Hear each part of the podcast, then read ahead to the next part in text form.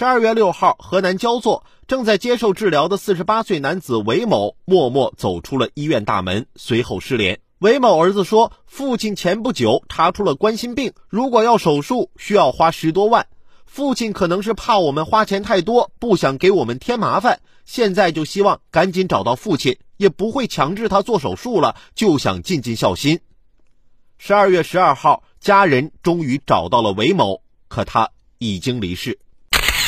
据了解，韦某在外打工十几年，大部分钱都寄回家了。最后，他为了不拖累家人，选择一个人离开，就是不想让大学还没毕业的儿子承担巨额债务，希望家人可以有一个更好的生活。但没有了你的生活，怎样才能算是好日子呢？愿天下所有的父母都身体康健吧。长大后反思自己。觉得小时候很任性，但爸爸还是会努力满足我的无理要求。